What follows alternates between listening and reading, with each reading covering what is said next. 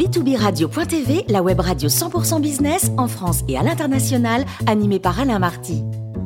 Bonjour à toutes et à tous, bienvenue à bord de B2 Business Radio. Vous êtes 49 000 dirigeants d'entreprise abonnés à nos podcasts. On vous remercie d'être toujours plus nombreux à nous écouter chaque semaine. Aujourd'hui, nous avons le grand plaisir de retrouver Patrick Artus, conseiller économique de Natixis. Bonjour Patrick. Bonjour. Alors, on a pu voir que les investisseurs semblent craindre la réaction des banques centrales face à l'inflation. Et on a pu voir également que les marchés d'actions ont beaucoup reculé ces derniers temps. Euh, selon vous, Patrick, ces craintes sont fondées? Alors effectivement, on a vu euh, depuis quelques jours, même euh, quelques semaines, un fort recul des marchés d'actions, qui d'ailleurs est particulièrement fort pour les actions du secteur technologique aux États-Unis. Alors une raison n'a aucun rapport avec les banques centrales, hein, c'est la tension mondiale géopolitique, hein, en particulier autour de l'Ukraine. Euh, mais une raison est bien sûr liée à, à la réaction des banques centrales, mais plus particulièrement de la Réserve fédérale, à l'inflation. Et effectivement, on a vu progressivement un durcissement assez fort de la communication de la Réserve fédérale, hein, qui, il y a quelques semaines, nous disait que l'inflation était transitoire, allait reculer, qu'il fallait pas paniquer, et qui nous dit maintenant que c'est un phénomène beaucoup plus permanent et qu'elle doit nécessairement euh, agir de façon assez tranchée pour, euh, pour faire reculer l'inflation. Et donc les, les, les investisseurs en action ont peur qu'on revienne à une politique monétaire beaucoup plus restrictive, avec de fortes hausses des taux d'intérêt, et que ceci, euh, mécaniquement, va chuter la, la, volatilité, la variabilité, pardon, la valorisation des actions.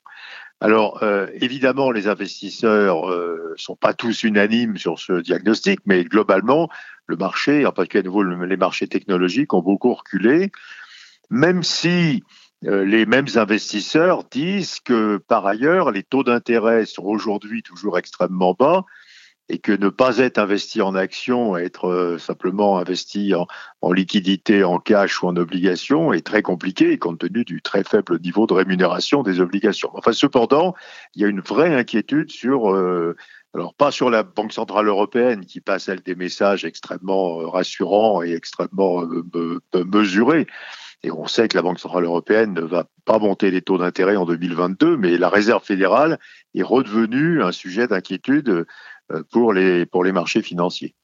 Patrick, est-ce que tout ça est lié à un changement de comportement des banques centrales? C'est quand même une question centrale, elle également. Alors, la complication par rapport au passé, c'est que comprendre les banques centrales pour les investisseurs est devenu beaucoup plus compliqué il y a 10 ans ou 20 ans, les banques centrales avaient un objectif qui était de lutter contre l'inflation. Donc on savait et on, devait, on pouvait prévoir assez précisément que quand il n'y avait pas d'inflation, les taux d'intérêt étaient bas et quand il y avait de l'inflation, les taux d'intérêt étaient élevés. Et donc c'était euh, c'était clair et c'était assez facilement prévisible. Aujourd'hui, les banques centrales euh, ont ajouté énormément de choses à la liste de leurs objectifs. Et quand vous écoutez les banques centrales, elles vous expliquent qu'elles veulent créer des emplois, qu'elles veulent lutter contre les inégalités. Ça, c'est quelque chose qui est apparu très fortement aux États-Unis, et en particulier en, en, amenant un taux de chômage très bas, qu'elles veulent éviter qu'il y ait des crises des dettes, et en particulier en Europe, que certains pays de la zone euro puissent être en difficulté avec leurs dettes, qu'elles veulent faciliter la transition énergétique. Et donc, il y a une très longue liste d'objectifs qui sont potentiellement complètement contradictoires. Si vous voulez soutenir l'investissement dans la transition énergétique ou bien soutenir l'investissement de modernisation des entreprises, ben, il faut des taux d'intérêt bas. Et pour lutter contre l'inflation, il faut des taux d'intérêt élevés. Donc les investisseurs sont un peu perdus parce que la communication des banques centrales oscille dans le temps. Hein, il y a des moments où les banques centrales euh, essentiellement se concentrent sur ces objectifs de l'économie réelle, donc nous expliquent que ce qu'elles veulent, c'est la croissance, l'emploi et, euh, et, et, la transition euh, énergétique. Et puis d'autres moments, euh, en particulier aux États-Unis, où elles oublient tout ça et elles se mettent à parler beaucoup d'inflation.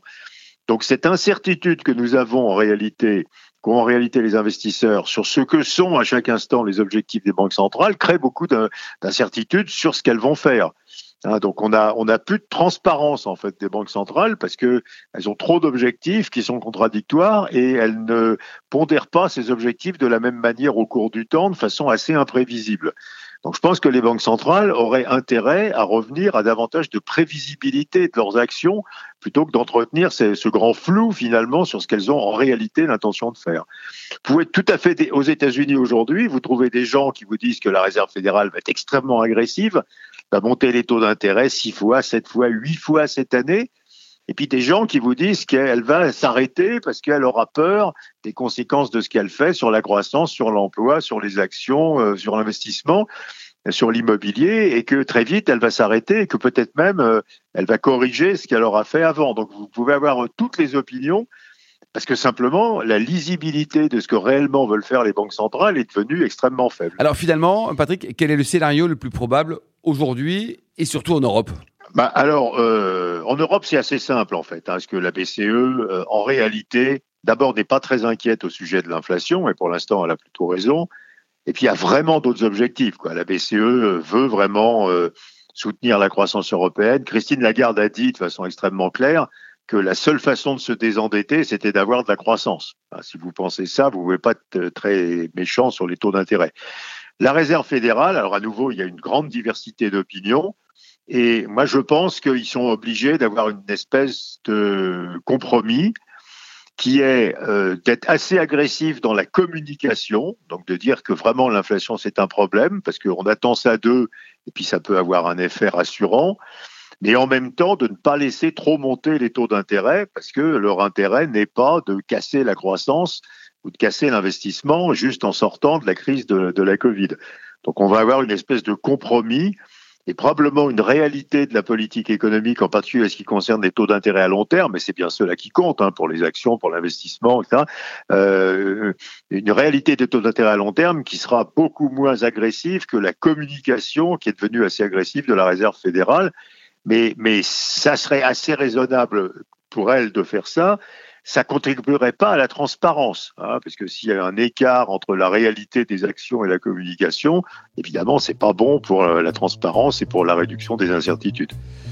Merci beaucoup, Patrick Artus. Je rappelle que nous avons régulièrement le plaisir de vous accueillir à bord de Bit Business Radio.